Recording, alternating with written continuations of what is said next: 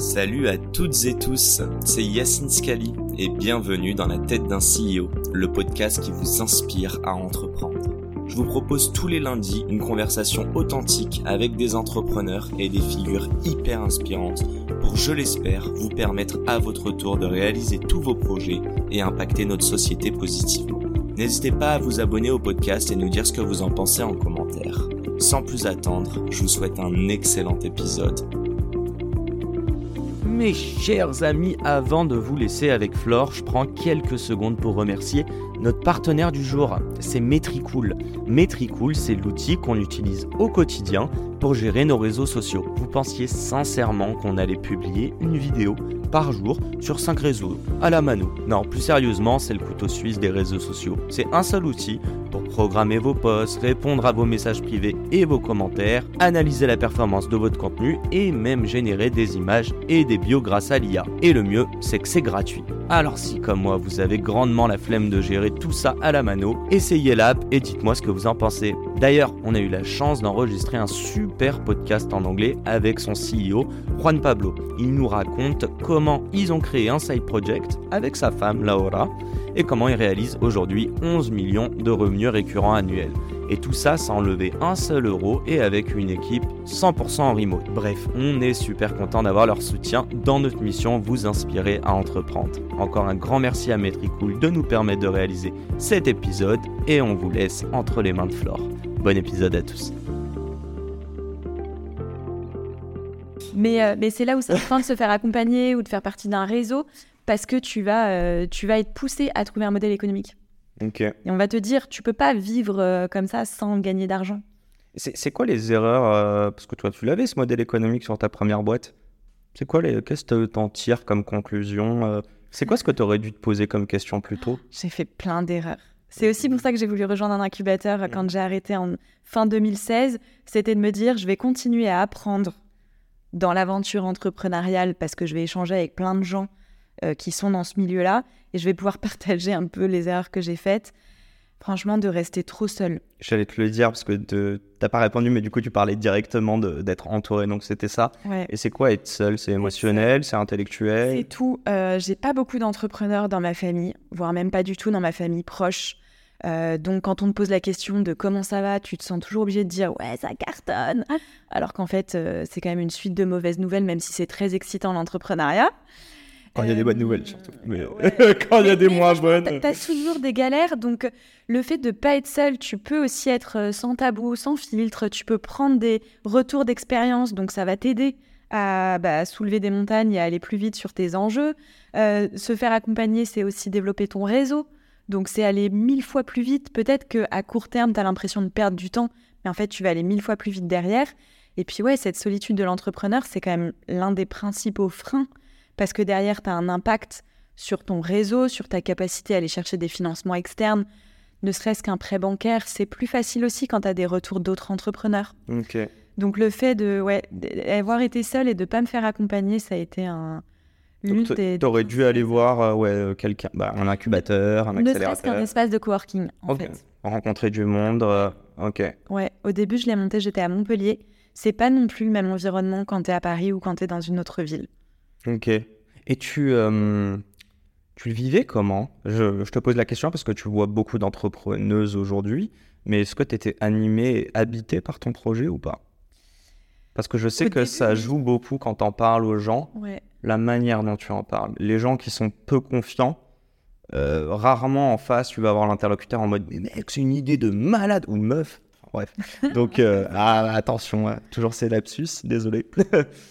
Euh, mais ouais, donc du coup, euh, comment tu le vivais toi? Enfin, tu, tu l'intégrais comment? J'étais profondément animée au début quand euh, je me suis lancée, mais c'était peut-être plus pour l'expérience que le projet en lui-même. Mmh Parce que c'était un accessoire de mode, c'était pas quelque chose qui allait changer la, vie des gens. T'emporter Ouais. Ah, ok. Ouais, ça, ça choquait un peu. c'était il y a longtemps je vais dire hier, mais c'était plus avant-hier, il n'y avait pas beaucoup de nœuds papillons sur le marché. Il y avait les femmes qui portent euh, un nœud papillon, franchement, il n'y en avait pas du tout, un peu plus aujourd'hui. Et à la fin, en fait, c'est ça aussi qui a fait que j'ai arrêté, c'est que j'étais plus animée par, euh, par le truc. Ok.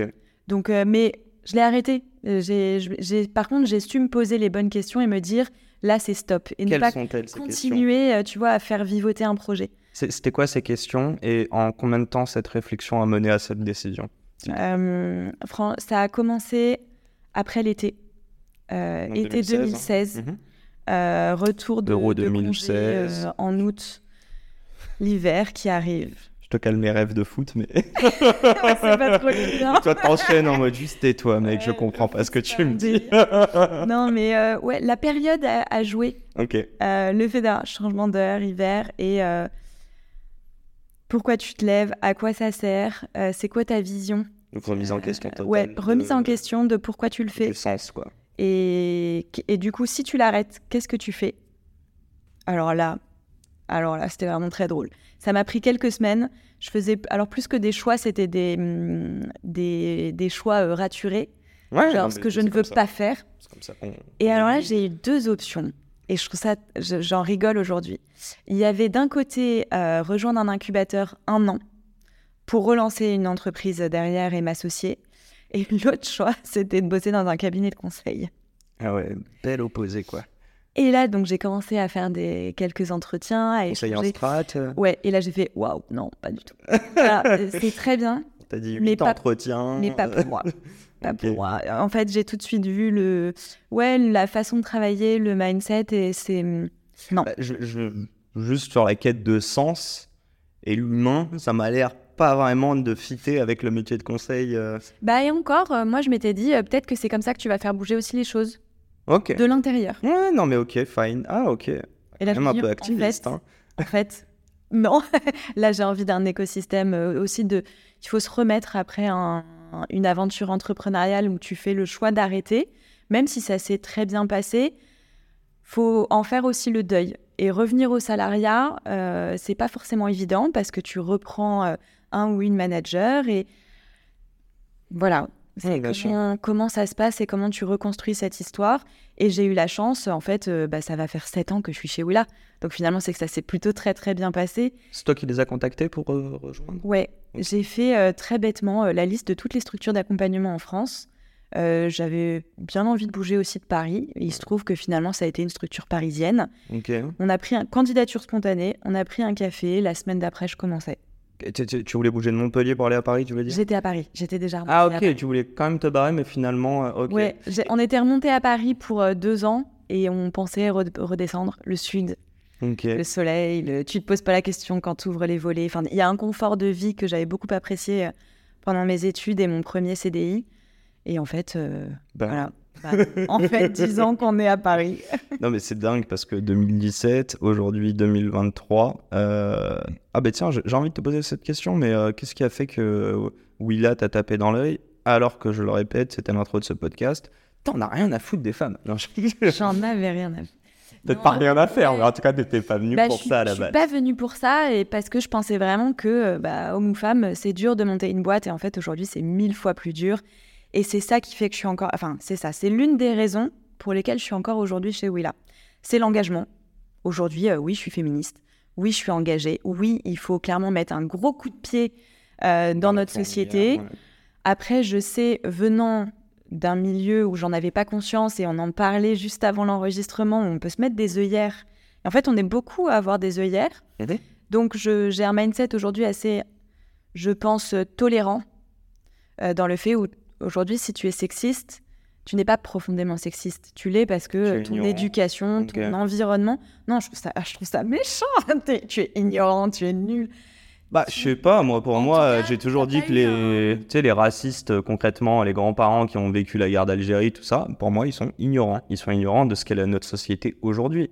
Mais euh, c'est pour ça que je dis ignorant, mais euh, Je- et je suis d'accord avec toi. Ouais, peut-être c'est pas le bon mais- mot, mais enfin, en vrai, euh, je leur dirais tous les jours, euh, vous êtes ignorants et Ouais. d'être racistes. hein. Moi, je le dis cash. Voilà, bah du coup, on pense la Et même chose sexiste. là-dessus. Et donc, ouais, Et euh, tu dois bouger, tu dois évoluer. Donc, ça fait. L'engagement, c'est euh, l'un des principaux moteurs aujourd'hui. Et je sais que derrière euh, l'expérience pro euh, suivante que je ferai, il y, a- il y aura forcément un lien.